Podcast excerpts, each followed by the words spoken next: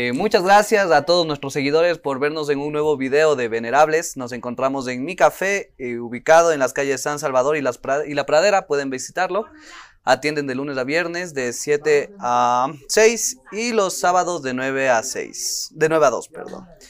Despreciada por muchos eh, y considerada por otros tantos como la niña mala del periodismo, la crónica roja, llena las páginas de los diarios más vendidos del país y los espacios de los noticieros con mayor rating del país.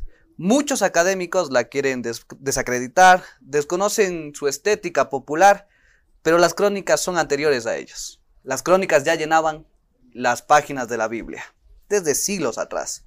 Sin duda, es el género mágico del periodismo. Trasciende el qué, el quién, el dónde, el por qué, y a diferencia de la noticia que cuenta un hecho, la crónica cuenta una historia. Hoy en Venerables tenemos a uno de los referentes del periodismo judicial del Ecuador.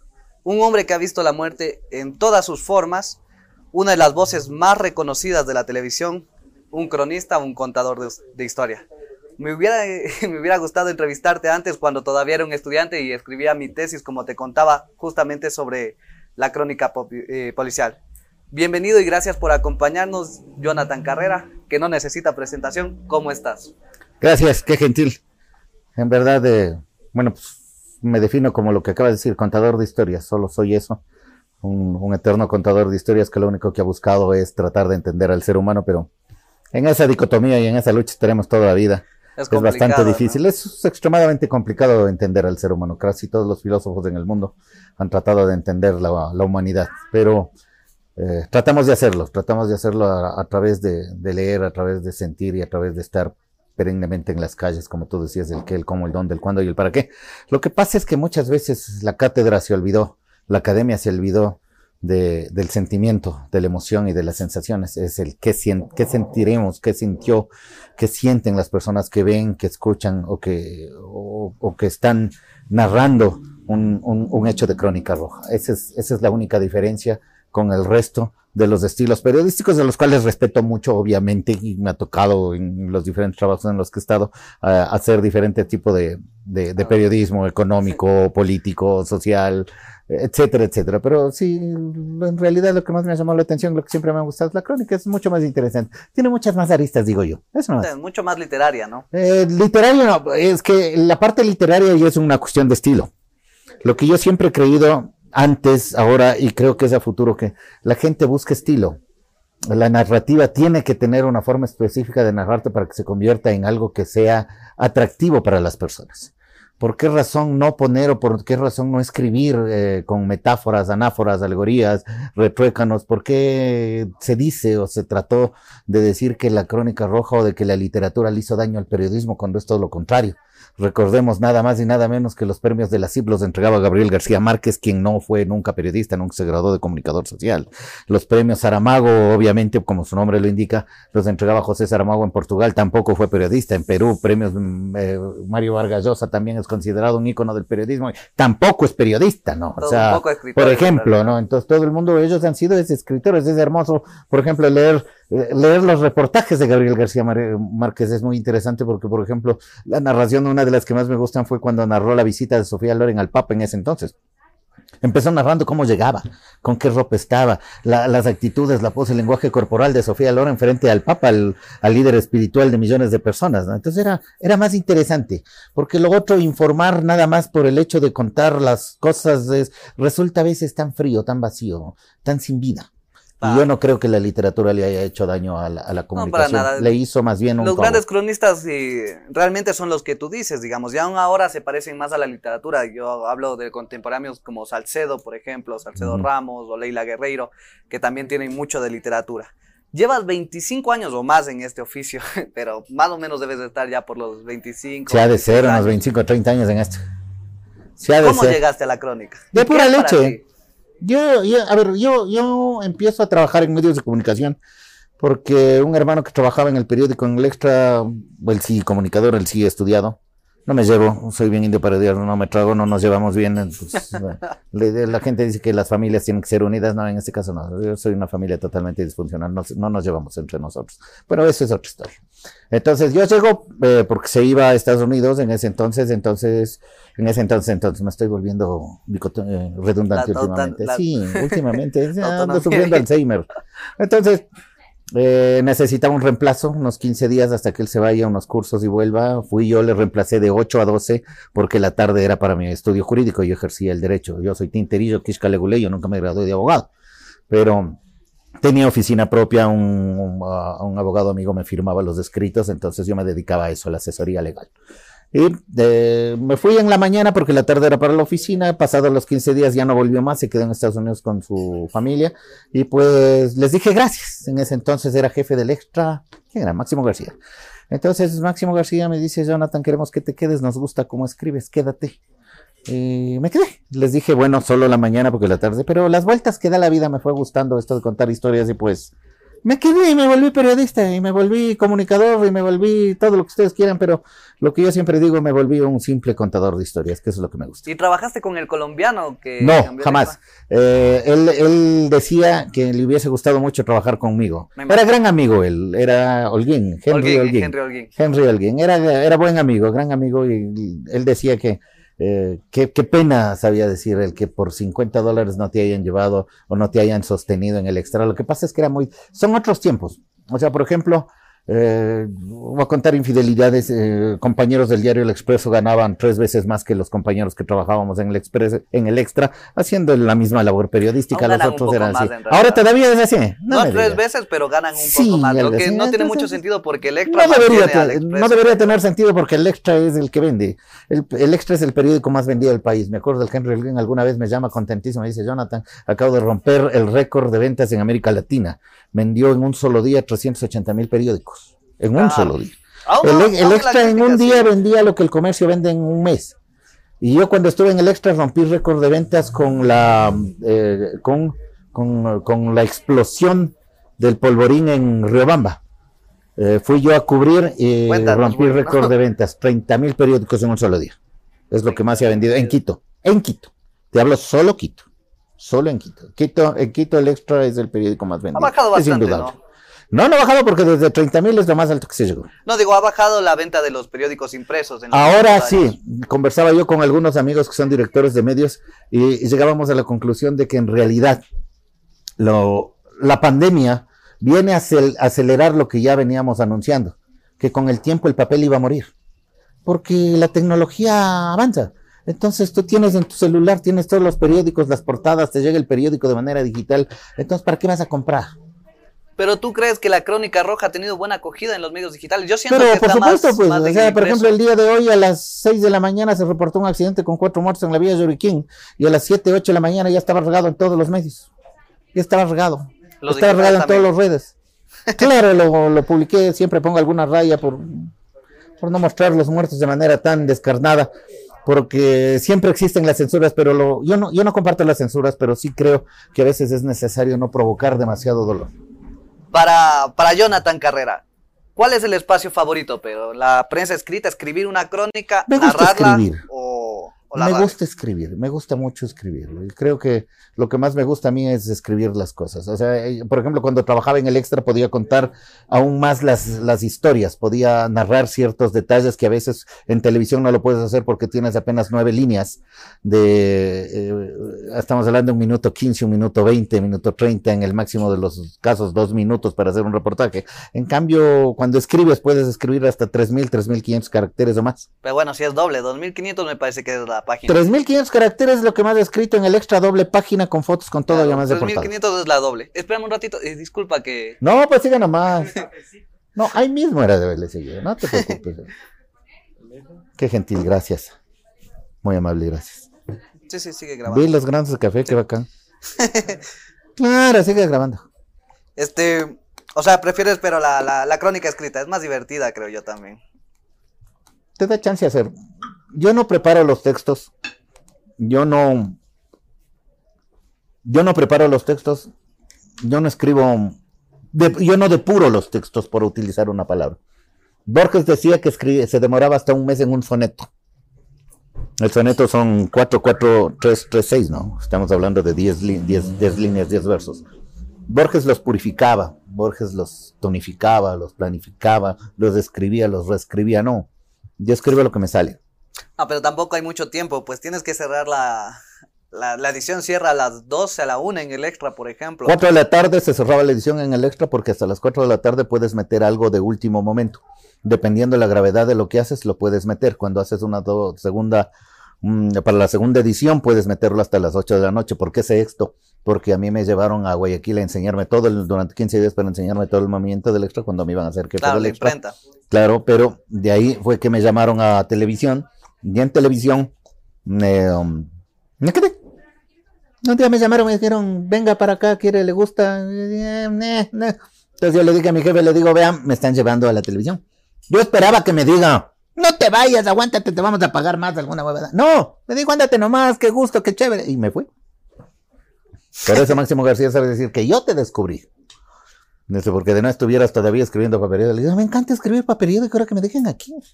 Pero así son las vueltas que da la vida. Fui a la televisión, les gustó lo que decía. Fui sin saber leer ni escribir, sin saber nada de televisión, sin nada. O sea, yo lo que sé es porque lo, lo he vivido, lo he experimentado, lo he aprendido y lo he leído yo mismo. Al periodismo se aprende en la calle, dice. Sí. Yo creo que la experiencia vale más. Bueno, que tú también tienes que leer, ¿no? O sea, por ejemplo, alguien para hablar conmigo de imagen tiene que haberse leído por lo menos los dos tomos de la teoría de la imagen de Krakauer para que medio medio discuta inteligentemente conmigo de iluminación, sonido, luz, imagen, todo, ¿no? Pero ya no es hora. Siga nada más. Ven, preste, venga acá. Pues, ¿Cómo no? Gracias.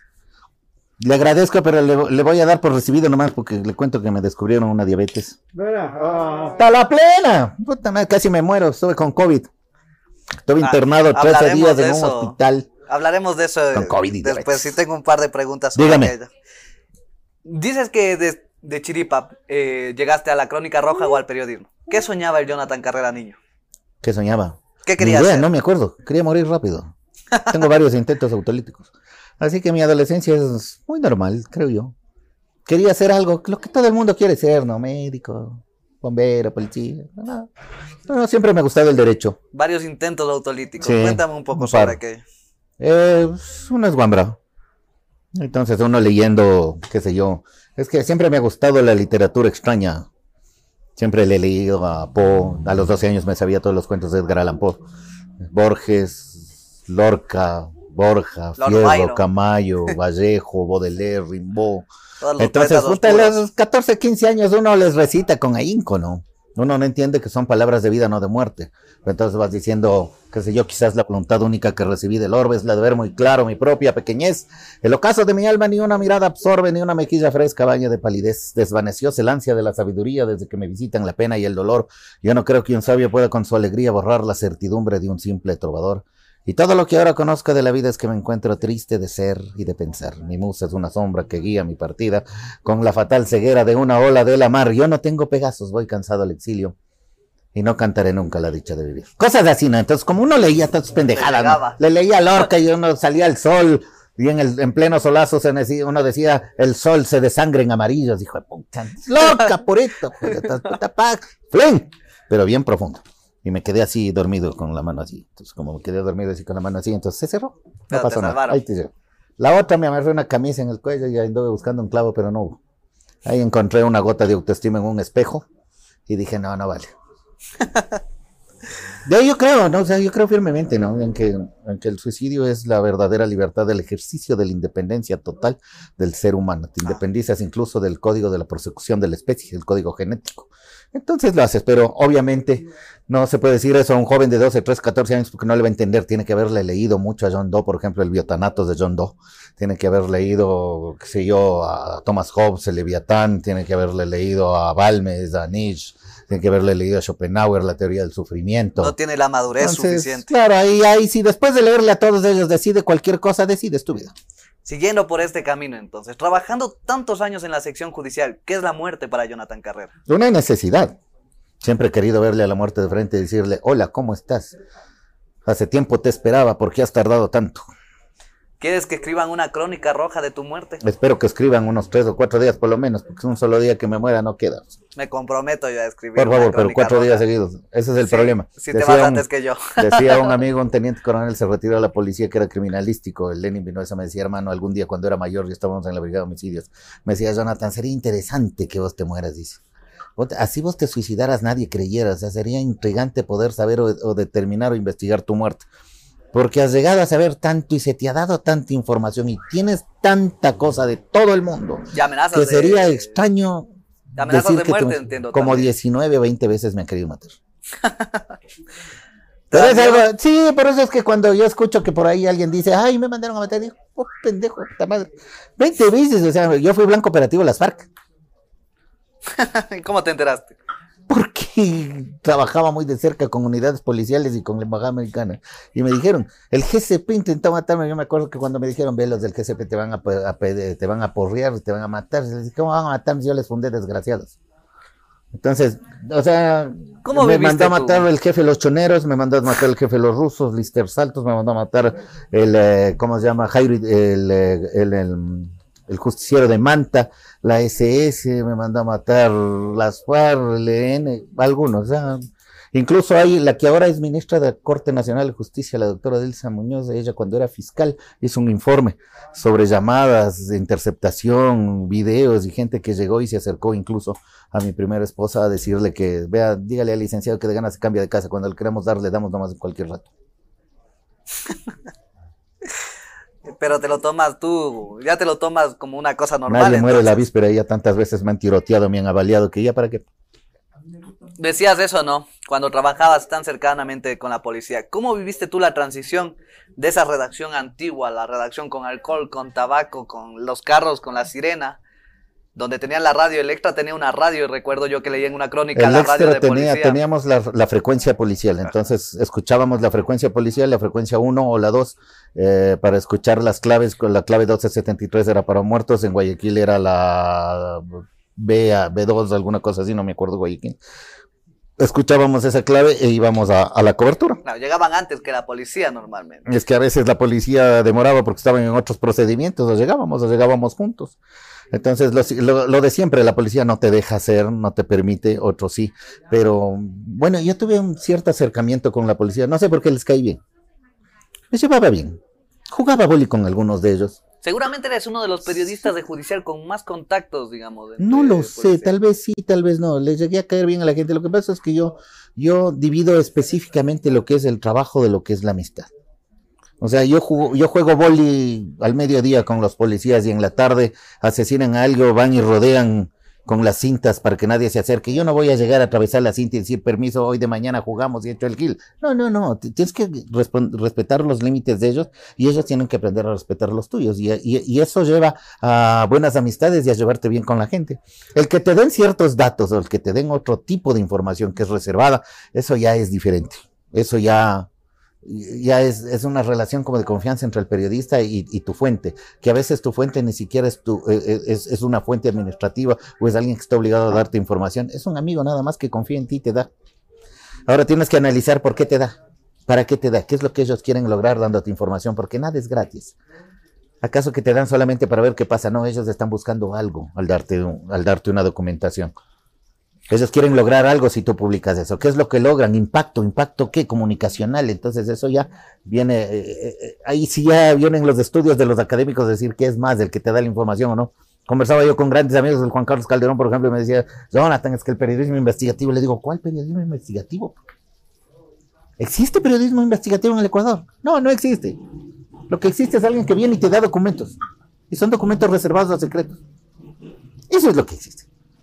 Yo te puedo dar algo para que investigues. Sabes que el 80% de las personas menores de edad que ingresaban hace 10 años al, Virgilio Guerrero eran violados. El 80%. Toma, ahí tienes la premisa.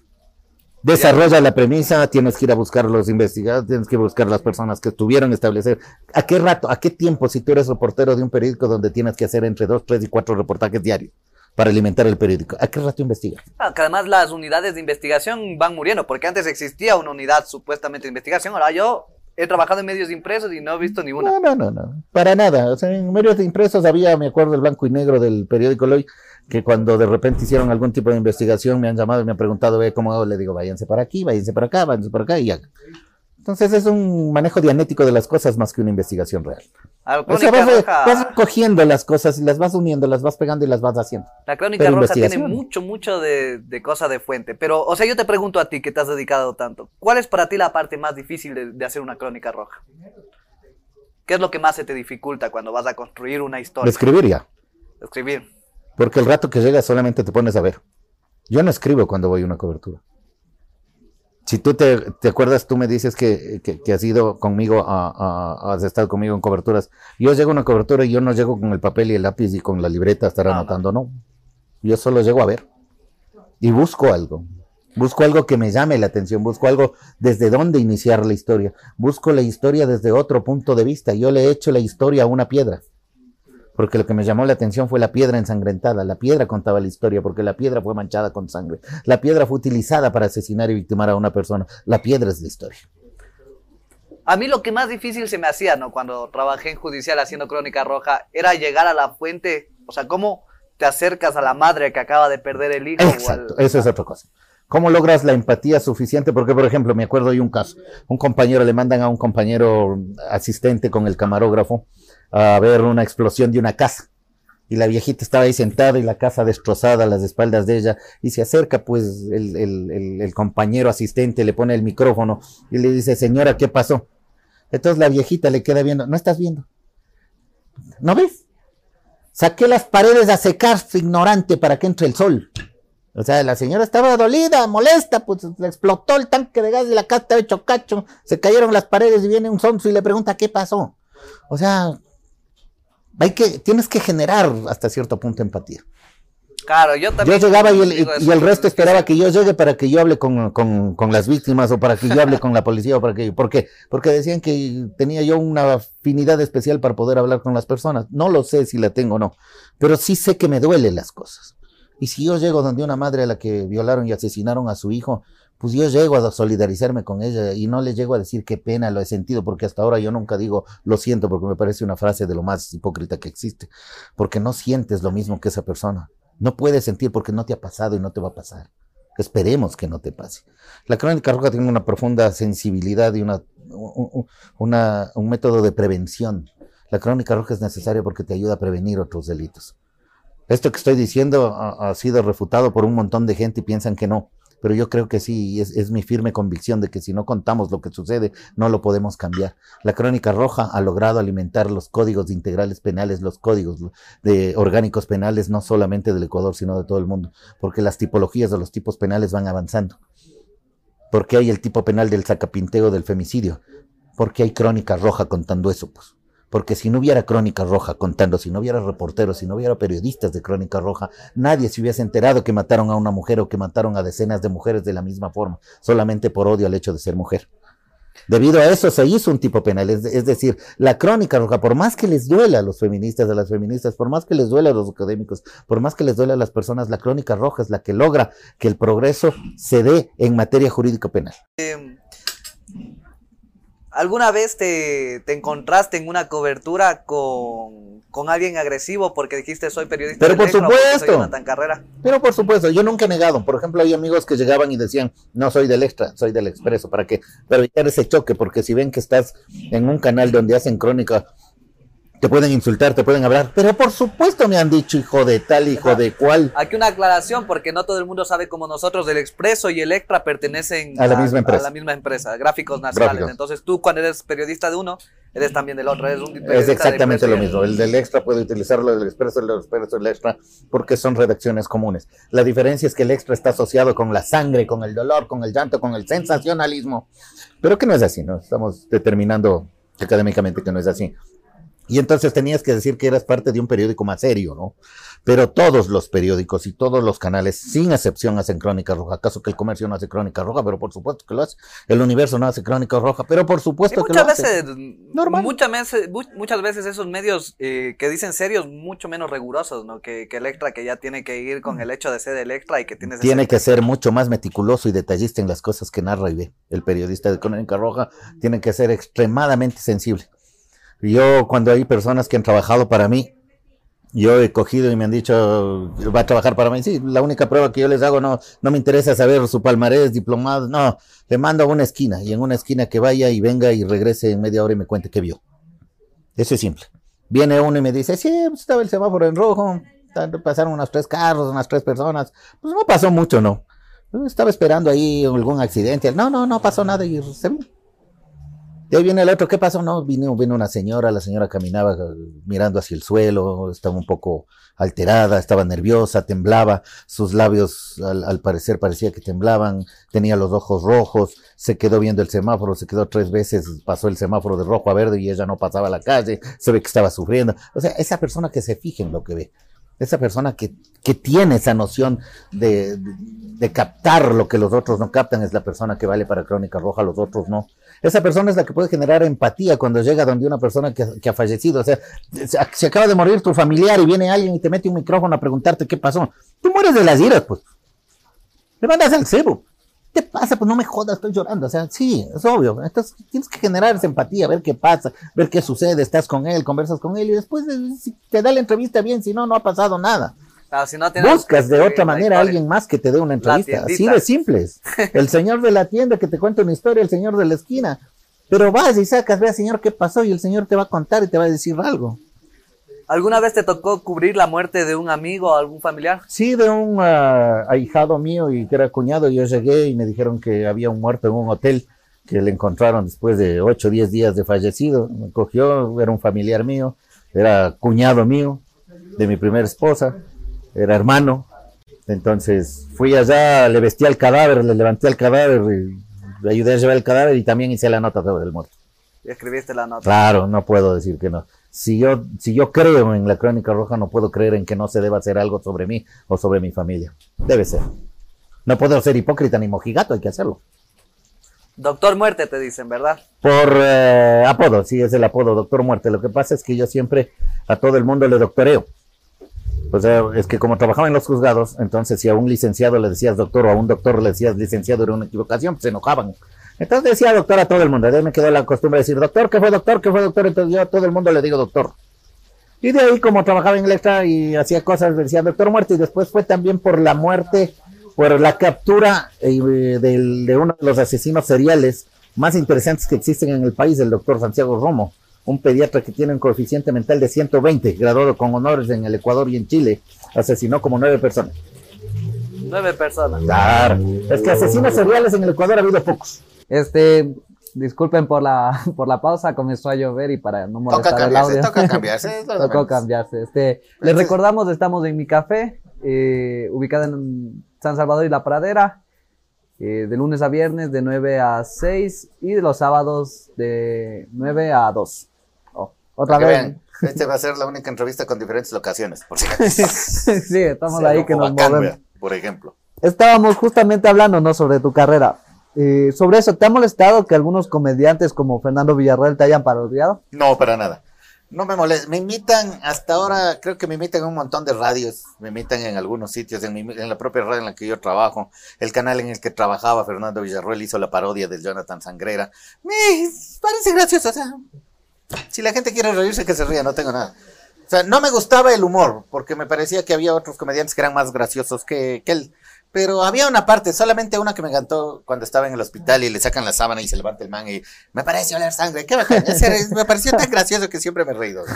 Mis sobrinos me jodían, me, molestaban, me decían, me parece oler sangre, me parecía, era chistoso, era gracioso. Pero no te molestó, porque no, existe de que saliste del canal por eso, porque me parece que entre la parodia hubo poco tiempo para que saliste. No, no, después de la parodia salí algún tiempo. La, la Diana Pazley y el Fernando Villarreal querían que yo vaya a hacer un programa especial con ellos, pero nunca fui. No me gustó, no, no. Pero de ahí no, mi salida, mi primera salida del, del, de, televisión del, de TC cuando salí fue por un quiebre emocional que tuve y dije, no me voy. No quería, estaba estaba bombado, atontado, pero no por trabajo ni nada sino por un asuntos profesionales. O sea, a mí lo que siempre me ha matado es el sentimiento y la desazón. Entonces eso, eso me ha golpeado mucho. Y de ahí me fui, dije, me voy, no, no te vayas, te subimos el sueldo, no, ya me subieron hace un mes, ah, te mandamos de viaje, no, ya para qué, te mandamos, no, o sea, no, dije, me voy, me fui. ¿Alguna vez te quebró emocionalmente ver tantas muertes? No. Nunca. Lo que me quiebran son las cosas de la pasión. Cuando la mente siente y el corazón razona, es cuando estorban los sueños que enervan el dolor claro y constante. Eso es lo que me mata. ¿Cuántos muertos crees que has visto? Uh, no tengo ni idea. Hagamos cuentas. Eh, eh, tres muertos diarios, por, por, poner un número ya. Tres diarios durante 25 años. Mil, 25 mil casos. Por ahí puede ser. He visto muertos de todo, tiroteados, ahogados, quemados, podridos, destazados, degollados, apuñalados, macheteados, o sea, no, he visto absolutamente todas las formas de muerte. ¿Y alguno que visualmente te haya impactado? Pues no, no, ninguno. O sea, he visto, es que ya te he visto, en un accidente de tránsito, por ejemplo, vi un cuerpo que tenía solamente la columna salida y el resto así, mirado. Alguna vez llegué a un accidente de tránsito y se habían olvidado de llevar una mano. Entonces cogí la mano y llevé a la morgue la mano. es que imagínate ese cadáver y esa mano botada ahí hay que llevarle la manito, porque esa manito le va, le va a hacer falta en el cuerpo de ese familiar. Entonces llevé la mano y el camarógrafo me decía, ¿cómo vas a llevar la mano? Déjese pendejas. Le digo, piense que es a lo mejor usted. Entonces cogí la mano en una funda y llevé la mano y me puse a buscar entre los ocho cadáveres que estaban ahí a cuál le faltaba la mano para ponerle la mano. Abriéndolos. Claro, pues. Y entonces. Pero es que, ¿cómo cuentas una historia si no, si no hablas con el muerto? El muerto te habla. El muerto te cuenta historia, el muerto te dice lo que le pasó, lo que le sucedió. Porque el muerto tiene heridas, las heridas de defensa, por ejemplo, te puede determinar el, corte de degüello, si es de derecha izquierda, te dice si el, si el asesino es zurdo, si es derecho, si hay hubo heridas de defensa, te dice cómo se defendió, qué tiempo se defendió, cuánto se defendió. Eh, si la herida es hacia arriba, si es hacia abajo, te puede determinar la estatura del victimario. O sea, sí, es cierto. Todas esas cosas son todo un perito ya. No, más o menos, es que tantos años de estar en esa cosa uno va aprendiendo pues a la brava o a la fuerza. Entonces, tanto ver autopsias, porque antes, antes se podía, ahora ya no, hoy es prohibido. Hoy ya nadie entra a ver una autopsia, antes sí pues. Ah, creo que ni siquiera puedes entrar la cámara a la morgue, entras tú como periodista. bueno, cuando yo he ido, las veces que iba hasta hace unos un año, dos años, me permitían, me dejaban, pero yo siempre con los límites, ¿no? Si me dicen de aquí no puedes pasar, pues no puedes pasar. O sea, nunca le he faltado el respeto al nivel de profesionalismo de las personas que están al frente mío o de lo que yo hago. ¿Alguna vez te han querido votar a golpes o te han seguido? Todas las veces, un montón de veces me han querido apedrear, me han querido saltar, vampiro, desgraciado, respete el dolor. Claro, es, es normal, es natural, es el dolor de la gente. Pero hay que pararse duro y hacerles comprender. Tampoco voy a estar huyendo, no, no. ¿Crees que hay un lugar donde es más difícil cubrir crónica roja, en la costa, en la sierra, tal vez? Todo lugar tiene su problema. Pero obviamente la costa tiene, tiende a ser más abierta que la sierra. En la costa me invitan hasta un café y me sacan todo el álbum familiar del fallecido, acá casi no. Esa es la diferencia.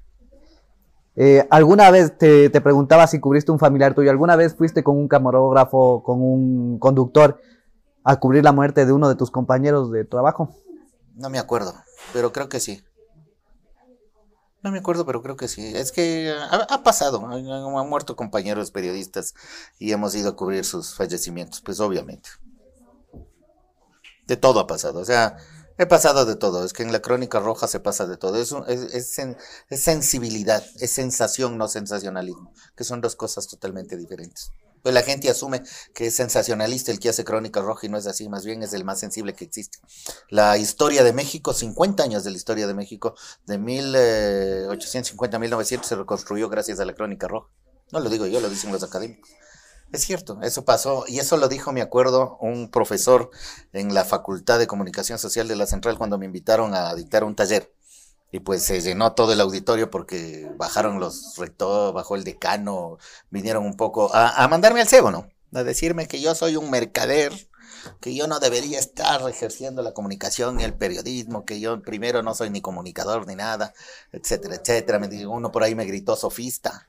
Entonces yo le dije, sofista. dijo, qué interesante, le digo. Le digo, usted sabe que Diógenes Laercio, uno de los sofistas, Sócrates le encargó su biblioteca porque cree en el sofisma, cree en el sofos, cree en la voluntad de preguntarse las cosas y de creer en los demás, pero a partir de descubrir con preguntas qué son los demás.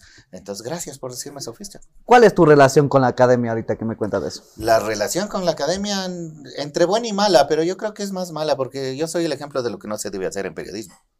Según la academia. Según la academia, yo soy el ejemplo, pero de mí se han hecho tesis, de mí se han hecho talleres, de mí se han hecho seminarios. Entonces, sí, soy lo que no se debería hacer, pero yo les, yo les digo la realidad de los bienvenidos a la vida real, es decir. La vida real es una. Claro, el periodismo en los medios es una cosa. Es otra cosa. ¿Qué crees que le falta a la academia enseñar? Práctica. Enseñarle empatía. Enseñarle a la gente a caminar la calle en la calle no puedes caminar con un libro. En la calle tienes que caminar con los ojos abiertos para poder entender a los demás, no solamente para que no te asalten, sino para poder descubrir las historias que están escondidas en la cotidianidad, porque el periodista tiene que contar esas historias, esas historias que ya se perdieron. ¿Por qué se pierden? Porque pasas apurado en el día a día y no las ves, no te quedas sentado un momento a ver. La mirada periodística que se dice, de ver en todos lados puede la ser, historia. Puede ser. ¿De dónde surge tu estilo? De narrar, de versificar. Toda la vida he sido así, toda la vida he escrito así, desde que estaba en el colegio. En el colegio teníamos un cura que nos enseñaba a escribir así. Ya se murió el padre de la huerta. Está genial ese padre. Nos, tuvo todo un, todo un año enseñándonos primero las reglas ortográficas. Odiaba que, escribe, que se escriba con faltas ortográficas. Entonces, cuarto curso nos tuvo así. En quinto curso ya nos mandó a leer y en sexto curso nos mandó a escribir poesías, Educación cristiana, entonces. Eh, sí, me crié en un colegio católico, consagrado a la dolorosa del colegio desde primer curso. Era católico, apostólico y romano. Era todo. O sea, madre mía dolorosa. ¿Y tu relación con la iglesia? Pero ahora no, pues yo soy totalmente ateo desde hace unos 10 años, 15 años, ya no creo en un ser superior que guíe mi destino, pero eso no significa que cante el himno de la dolorosa del colegio como siempre lo he hecho estábamos en algún velorio y un amigo mío que es evangélico me codiaba y me decía, ¿por qué cantas el himno? ¿Por qué cantas el himno? Si ya eres ateo, yo ya soy evangélico, no creo en la dolorosa. Le digo, sí, pero no seas ignorante, es una, es una aprensión innecesaria. Canto licor bendito y no le pongo velas al trago. Canto cuando llora la guitarra porque eres mi voz del dolor y no le pongo una vela a la guitarra. O sea, canto el himno a la dolorosa del colegio porque toda mi vida, mi, mi infancia, mi adolescencia, crecí en el colegio San Gabriel. Entonces, como crecí ahí, eso me llama la atención y cuando voy, he ido a la, de noche al colegio, entro, me da paz, la capilla de la Dolorosa me da paz, porque es, es tu recuerdo, es tu infancia, pero eso no significa que creas en eso. Yo creo en el ser humano, que el ser humano es capaz de las más grandes bajezas, así como capaz de los más grandes actos de heroísmo. Hay que leerle los doce Césares de Suetonio. Suetonio escribía la historia de los Césares y te, decía, por ejemplo, que Tiberio hacía nadar niños de cinco años entre sus piernas y luego los violaba, hombres y mujeres. Pero a Tiberio le debes la filiación, tus dos nombres y tus dos apellidos, fue invento de Tiberio. A Calígula le debes la máxima del derecho universal, se presume la inocencia y no la culpabilidad. Sé Calígula que le mandó a matar a la mamá porque creyó que le, le estaba cerruchando el piso, pues, que querían tumbarle. O sea, a ese, a ese ser sádico, infame, se le debe los más grandes preceptos del derecho universal. Decías que eres ateo, pero aparte de la crónica roja, también te has dedicado a las leyendas, leyendas urbanas, leyendas. Estoy ahorita haciendo en Spotify. Estoy haciendo en Spotify ahorita, pero son historias que he vivido. estoy contando, por ejemplo, cuando le conocí al jefe de los choneros. Cuando le pregunté al jefe de los choneros, le digo, usted mató a 125 personas. Me dijo, no, yo he matado solo a 53. ¿Cómo es estar frente a frente con un sicario? Me llevaba bien, era buen pana, era buen amigo, nos pegamos unos tragos. Era un ser humano. Pero ese ser humano cuando le daban un arma era peligroso. Yo le vi a ese ser humano al, hombre más peligroso del Ecuador, el Jairo Proaño. Le vi a él hacer justicia. Llegó la tía, yo estaba en Puerto Arturo, nadie sabía dónde vivía el chonero mayor Renchone, pero todo el mundo sabía dónde vivía. Pero si tú preguntabas a alguien, no sé. No sé, no sé, no sé. Pero todo el mundo sabía, las unidades especiales de la policía sabían. O sea, la policía no es que no sepa, sabe. Simplemente mantienen un statu quo de que no me topas, no te topo, y mientras no tenga que detener, pues no te detengo. Esto es así de simple. Estábamos ahí, eh, me acuerdo, llegó una tía y le dijo, Jairito, no puede ser posible, ese sujeto le va y le tumba a esa pobre mujer 19 jabas de cerveza, le dice que es familia nuestra, que es de los choneros, y no le paga hasta ahora 19 jabas a pobre muchacha, es madre soltera, tiene tres hijos. Puta, él cogió el teléfono, le dijo, este rato pagas, y no te quiero ver aquí. Este rato, ese rato, en media hora le pagaron a la chica. Y en media hora ese señor salió de chone. No se podía quedar. La frase del chonero mayor era, no te marees. Llegó, llegó, llegó una señora con un costalito de maíz. Unos, ¿Qué habría? Unos seis choclos. Llegó y le dice, don Jairito, no sea malito, mi hijo se quedó sin cupo para el colegio. Por favor, ayúdeme a conseguir un cupo. Le llamó a uno de los muchachos, le dijo, anda, al, al licenciado. El licenciado es pana. Dile aquí un cupito para el muchacho. Puta, se fue, regresó, ya hasta el cupo, no se preocupe, señora, vaya, que sí, que no. Le cogió, le dio el costalito de choclos del Jairo, le dijo, no, ¿cómo va a creer? No, no, no, mamita, eso es suyo. Vaya, ándate donde el man, dale unos dos pollos asados a la señora. Vos tienes plata, dame plata, tome platita, señora. Le, regaló pollo, le dio de comer, le dio plata y le mandó. ¿Usted cree que esa gente le odiaba al Jairo? Sí, ese velorio del entierro del Jairo y Tamar por año pues fue famosísimo, fue sonado. No es como ahora que les vemos que a cualquier Juan Badulá que le cogen le dan tiros al aire y le ponen las armas y el whisky. No, el entierro del Jairo fue el entierro. 250 motos alrededor del féretro, tirando gallos encima del féretro, disparos de metralla arriba. No había un solo policía en todo Chone cuando, cuando le enterramos al Jairo. ¿Estuviste ahí? Sí, yo estuve en el entierro. Fui el único periodista autorizado para estar en el entierro de él. No se permitió absolutamente a nadie más.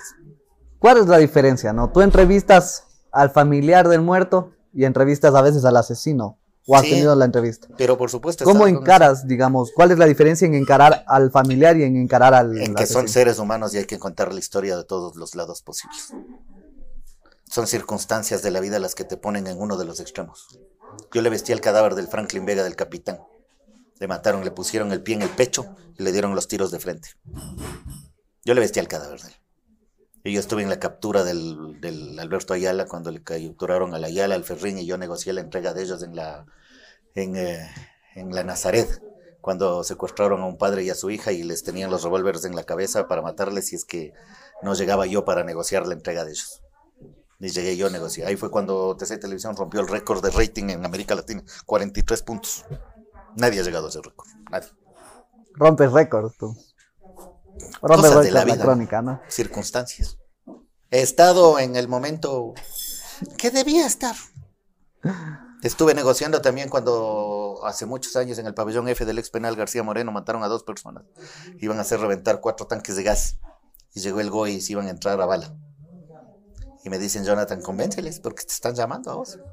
Ya te vieron y ya, desde, ya me vieron y ya todo el mundo gritaba, Jonathan. Entonces pedían que yo garantice la entrega de ellos. Y ahí me acuerdo las vueltas que da la vida. Yo llego a una cobertura hace unos dos años, tres años. Llego a una cobertura por la América.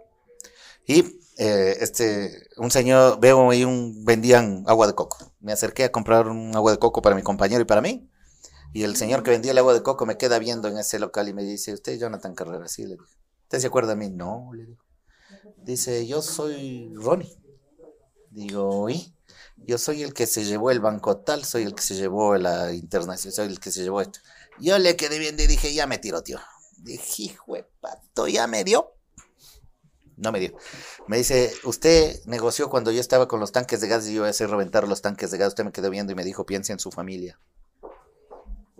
Y verá que me llegó lo que usted me dijo.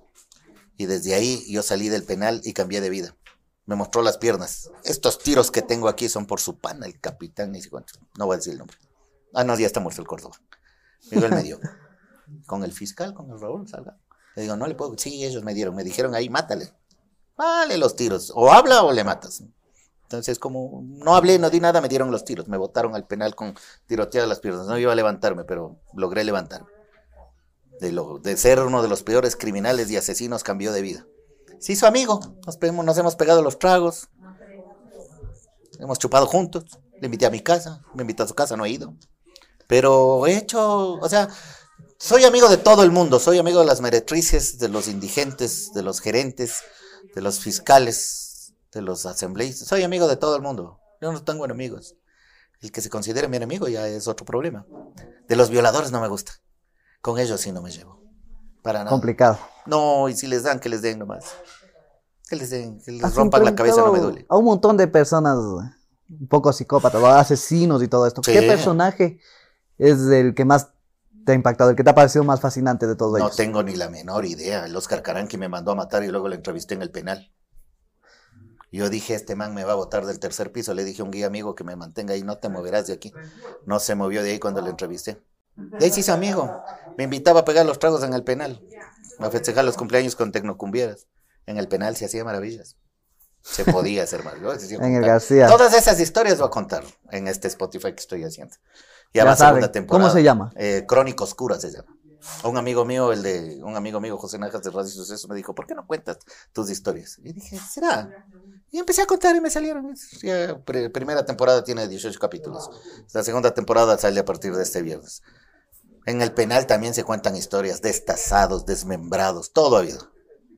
¿Hay alguna historia que hayas contado y no se te haya dado o no hayas podido? No lo sé, he hecho todo, creo. La única cosa que no he hecho es acudir a la liberación de un secuestrado. Eso no he hecho.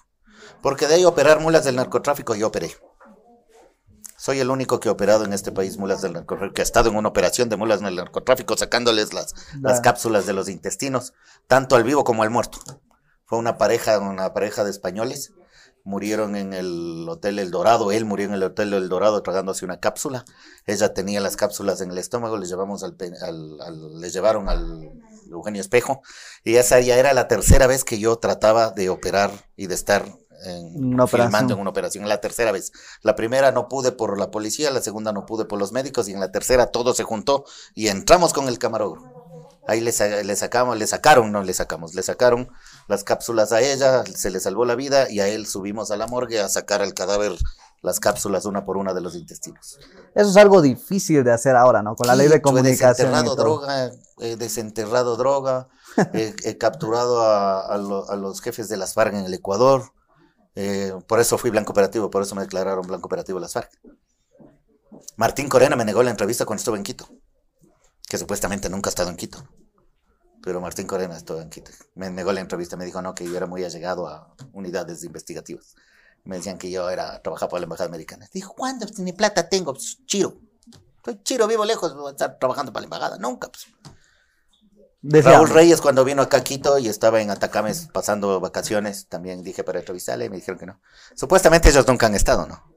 supuestamente. Supuestamente. Decía yo que lo que lo que contabas de las operaciones es algo súper complicado de hacer con la nueva ley de No, comunicación. ya no hay cómo. ¿Cuál es tu apreciación sobre la ley de comunicación? es innecesario porque ese tipo de cosas podrían ayudar a alertar a que la gente no caiga en las redes de quienes les ofrecen llevar en sus estómagos droga que les puede matar. Y encima más no te pagan mucho, te pagan 2.500, 3.000 dólares, no te pagan más. O sea, no es que, pucha, me llevo en el estómago y me van a pagar 50 mil dólares un solo viaje y ya. No, te pagan poco, pues. No es un a rentable. Moreno no es que le pagaron harto, le pagaron poco. Por eso tuve que ir varias veces. Se dice, no sé, no. No ha dicho nada. ¿Cómo fue tu experiencia durante la pandemia de hacer periodismo? No, en pandemia no, pandemia me pasé a la casa porque como ya salí del canal, entonces ya pasé más tranquilito en la casa. Entonces en pandemia lo que se hacía era una que otra cosa nada más. Y lo que hasta ahora hago es estar en la radio, hacer el programa de radio, enterarme de un poco de cosas, publicar otro poco de cosas, otras cosas que no se pueden publicar. Entonces para, solo para que no se diga que este man es medio badulaque porque no cuenta nunca nada o, o ¿cómo se llama? O... mm, ¿Será cierto lo que el man dice? Te voy a mostrar esto nomás. Ten la bondad de no decir ni de qué La pa- primicia. No, no, ni de qué partido. No, no digas ni de qué partido, ni de ver, qué se ver. Va a tocar acercarse. Esto no pueden verlo. Esto no se puede ver. Tapen las cámaras.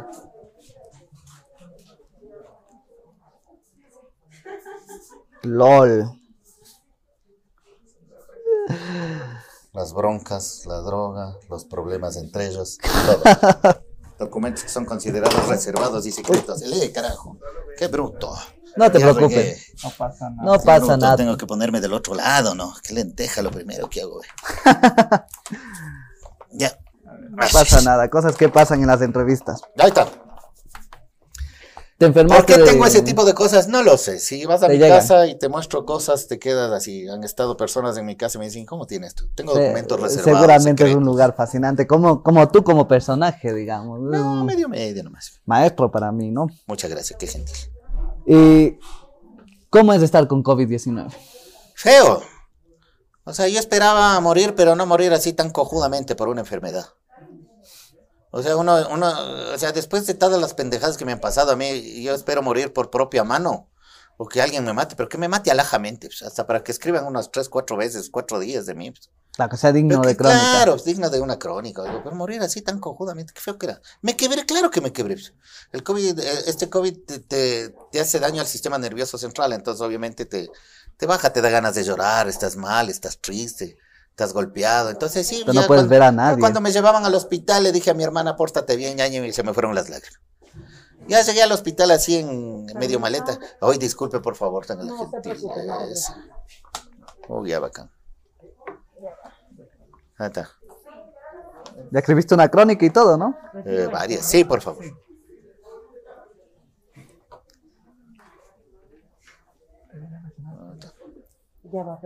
Ya no se preocupe. Entonces, a ver, yo entro al hospital y el rato que entro al hospital me hacen una tomografía, me ven que tenía el 60% de los pulmones afectados. Entonces ya le vi a, los, a los que me llevaron al de la ambulancia. El de la ambulancia me dijo, vea, se queda aquí, en dos días estoy levantando su cadáver. Hubo suerte porque justo ese rato moría alguien en, la, en el piso 4 y como se moría ese man, había chance de meterme a mí en esa cama. O sea, así de feo es esa pendejada. Me llevaron, me dijeron, va a ingresar, sí, pero es que no tenemos dónde, no, ya el señor va a una cama. Sí, es cierto, personas muy buenas, amigos nobles me ayudaron, una amiga sobre todo, pero dar los nombres de todas las personas que me ayudaron muy difícil, muy, muy complejo. Me vaya a olvidar un nombre después se enoja de reciente, pero es un agradecimiento a todos. Eh, me vieron que estaba mal, como que dijeron, uh, este man se muere en tres días. Me subieron a al cuarto piso.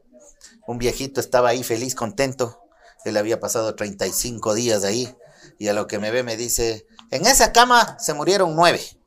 Ojalá usted le vaya bien, yo ya estoy saliendo. Esta madre le queda viendo, qué desgraciado. O sea, qué ánimo me da, ¿no? O sea, en esa cama murieron nueve, o sea, yo soy el décimo. O sea, me toca morir, no, queda más, esto es así de simple.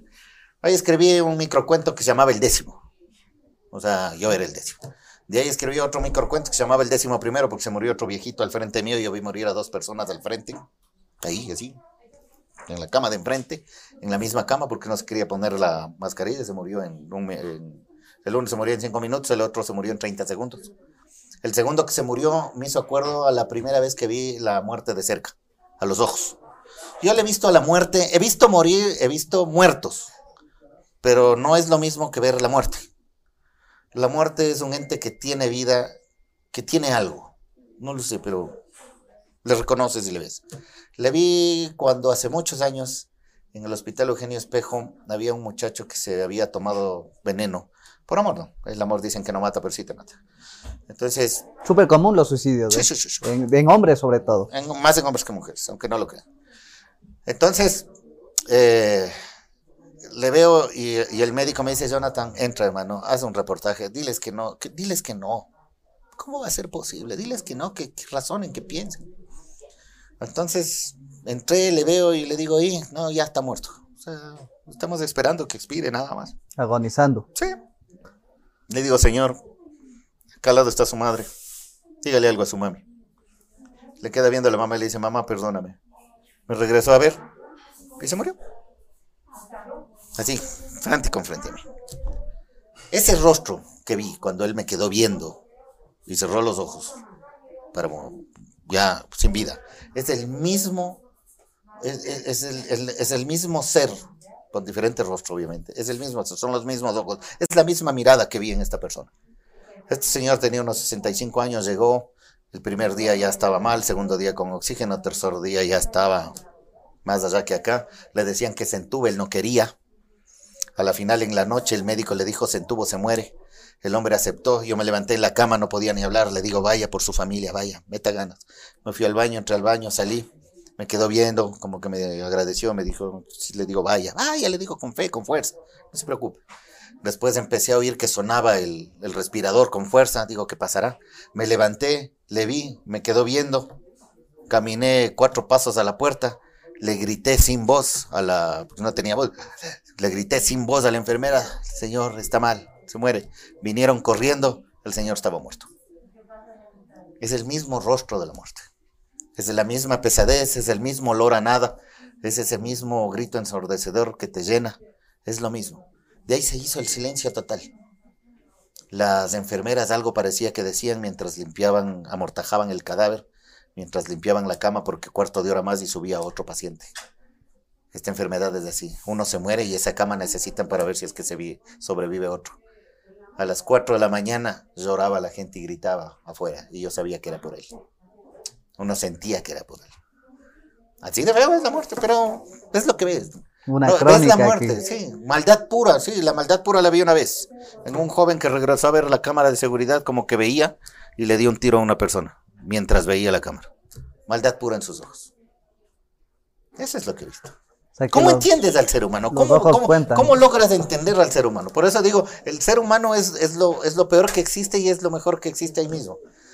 Te cuento esta historia que a, más de uno le ha dejado así que, o sea, ¿cómo?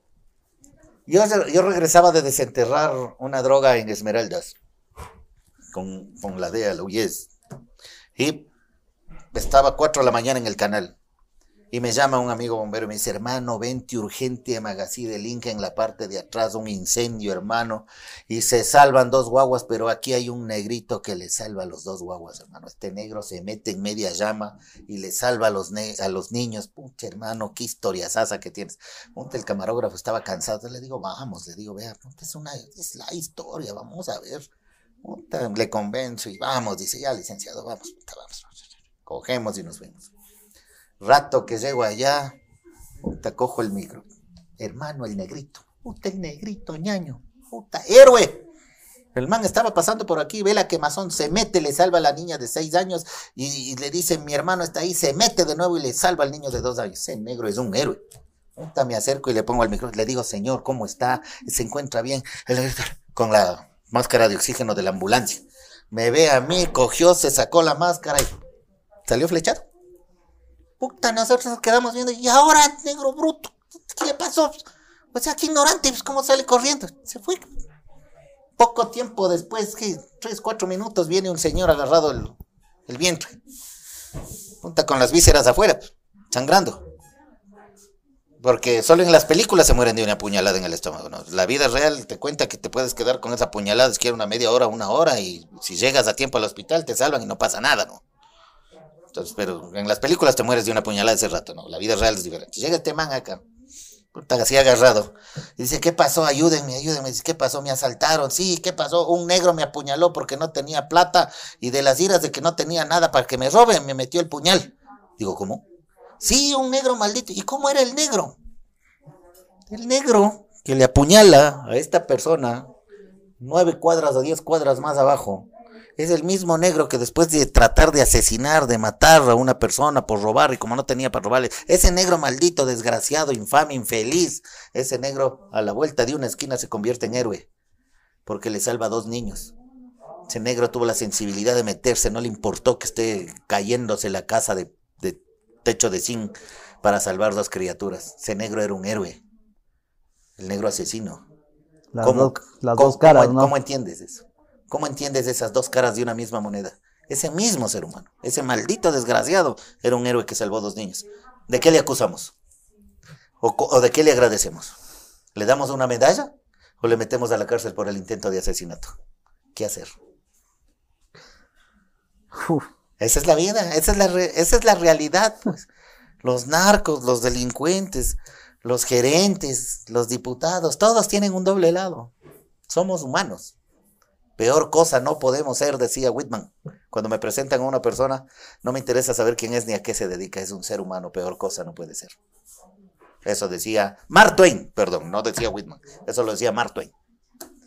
Para ir cerrando esta parte, ¿qué historias? seguramente tienes todo un montón de historias para contar. En la política, ¿cómo se define políticamente Jonathan Carrera? ni de derecha ni de izquierda, como decía Espinosa, derecha de qué, izquierda de qué, decía Espinosa, Baruch, izquierda de qué, derecha de qué, no sé, no, no tengo filiación política alguna. Me han ofrecido que sea candidato de un montón de, partidos en cada elección, siempre me ofrecen y siempre digo no. Pero en esta ocasión sí me arrepiento de haber dicho así. A ver qué pasa, o sea, que llegue un honrado alguna vez, alguien que diga, sí, soy pobre y salgo pobre. Solamente para ver qué pasa. A ver qué tan difícil es llegar y decirles, fue difícil ser honesto. No, no, no es difícil, pero veamos qué pasa. Posiblemente para la próxima les dije sí, porque me dijeron, vea, ya, aunque sea, venga como parlamentario. Le digo, no, yo qué sé. Eso se necesita esto, etc. No, no, soy muy honesto conmigo mismo como para intentarlo. Yo creo que con eso cerramos. Estamos más de una hora. Ha sido.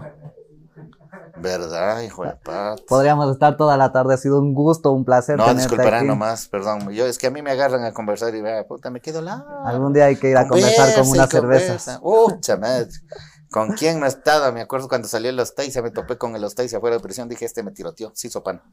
Me contó cada cosa. Jefferson Ostaiza, el de las el de los dos millones al expresidente, el de las cuatro toneladas, el de las muertes en Guayaquil, el de la roca, él, los trae. Buen amigo, buena persona, me cayó bien. O sea, son seres humanos. Y todos somos humanos, a la final. Y tenemos que tratar de entendernos en un mundo de humanos, para tratar de algún momento ser mejores seres humanos. No hacer daño o no hacer eh, daño sabiendo que haces daño, eso es maldad pura. Para cerrar las entrevistas siempre pedimos un mensaje. Tú que ya lo has vivido, un mensaje a las personas que estén pasando por el COVID-19. Uf, no sé. Que traten de salir adelante nada más. Si les toca, ya les toca. Yo no sé por qué estoy vivo. O sea, fue de suerte. Ah, reaccioné bien a la dexametasona y a la exoparina y, al, y a, las inyecciones de insulina. Reaccionó mi cuerpo y por eso estoy vivo. Caso contrario, debería estar muerto. Es lo que todo el mundo me dice, ¿no? amigos míos que el día que yo salía moría otro amigo mío. Otro amigo mío murió en el mismo hospital, mismo, mismo, mismo piso, con lo mismo que tenía yo, pero él murió. O sea, no sabemos cómo, cómo va a reaccionar una enfermedad que no tenemos ni la menor idea de que está aquí.